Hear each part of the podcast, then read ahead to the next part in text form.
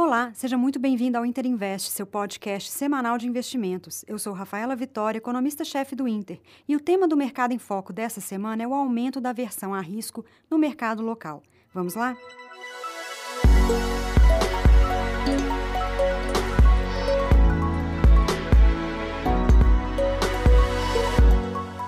semana passada foi marcada pelo conturbado cenário político e fiscal no Brasil, mas o Ibovespa fechou em alta de 0,8%, impulsionado principalmente pelos papéis da Petrobras, que subiram mais de 5% na semana após o forte balanço e anúncio de dividendos. Destaque também na bolsa para o setor financeiro, refletindo os bons resultados dos bancos divulgados na semana. A maior aversão ao risco no cenário local afetou o mercado de juros e o câmbio. O risco fiscal voltou a preocupar os investidores com a discussão sobre o orçamento de 2022, que trouxe surpresas negativas com os anúncios de crescimento de despesas com precatórios e a proposta do governo de aumento do Bolsa Família, que pode chegar ao valor médio de 400 reais, uma elevação de mais de 100% em relação ao valor atual. Além das maiores despesas, o espaço dentro do teto também deve ter uma redução, com expectativa de maior inflação no segundo semestre, que pode elevar o INPC para próximo de 7%, índice que corrige as despesas obrigatórias, como o salário mínimo. O Focus dessa semana já mostra expectativa para o IPCA de 6,9% para o ano. Com isso, voltou-se a especular sobre a exclusão de despesas do teto ou parcelamento do pagamento de precatórios, medidas que remontam à experiência nada feliz com a contabilidade criativa e pedaladas fiscais de 2014.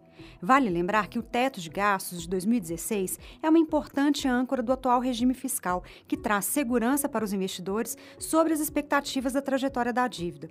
Essas discussões tiveram um impacto direto no prêmio de risco dos ativos brasileiros. Também tivemos a surpresa de um comunicado mais firme do Copom, na reunião que aumentou a Selic em um ponto percentual. O BC prevê agora que a Selic deve subir para patamar acima do neutro, já antecipando também uma alta de um ponto percentual na próxima reunião. O aperto monetário mais rápido, de maior magnitude, também traz mais incerteza para o mercado, pois pode ter o efeito de desacelerar o crescimento econômico e impactar as despesas com juros.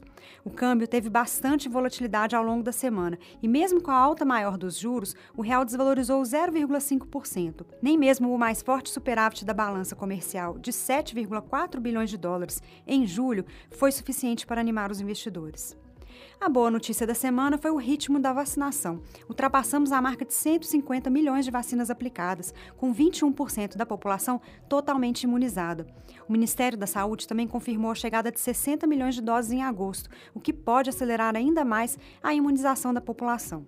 Esse avanço já é sentido nos dados da pandemia, com a queda de novos casos de fatalidades pela quinta semana consecutiva. Lá fora, o mercado seguiu em recuperação, com a boa notícia dos dados de payroll americano divulgados na sexta-feira. Foram 943 mil novas vagas de trabalho criadas em julho, acima da expectativa, o que derrubou a taxa de desemprego de 5,9% para 5,4%. O dado indica um bom ritmo de recuperação da economia americana, apesar dos receios com o avanço da variante Delta.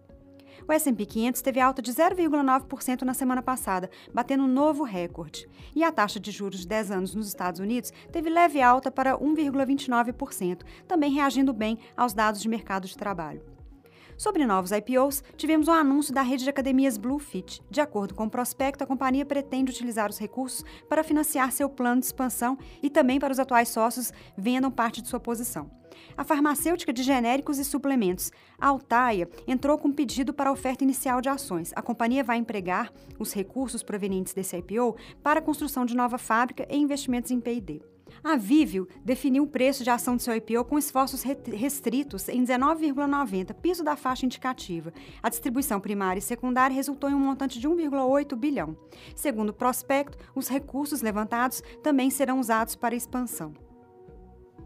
Por fim, a rede de restaurantes Madeiro solicitou registro para uma oferta inicial de ações, buscando recursos para quitar dívidas e expandir seus negócios. Na agenda da semana, temos a divulgação de dados de vendas no varejo, que devem mostrar uma desaceleração em junho, enquanto o setor de serviços deve ter um crescimento mais robusto. O dado mais aguardado da semana é a inflação. O IBGE divulgará o IPCA de julho, que deve trazer elevação de preços expressiva, próxima de 0,95%, impactada pelos aumentos nas tarifas de energia elétrica e no preço dos alimentos, ambos fortemente ligados à crise hídrica atual. Nos Estados Unidos, a principal divulgação será a inflação do consumidor também, medida pelo CPI, que deve seguir acima de 5% em 12 meses. Bom, essas são as principais informações da semana no mercado. Acompanhe nossas análises e relatórios em tempo real no nosso perfil no Twitter, @interinvestcontemudo. Siga a gente e envie suas dúvidas e sugestões. Boa semana e bons investimentos.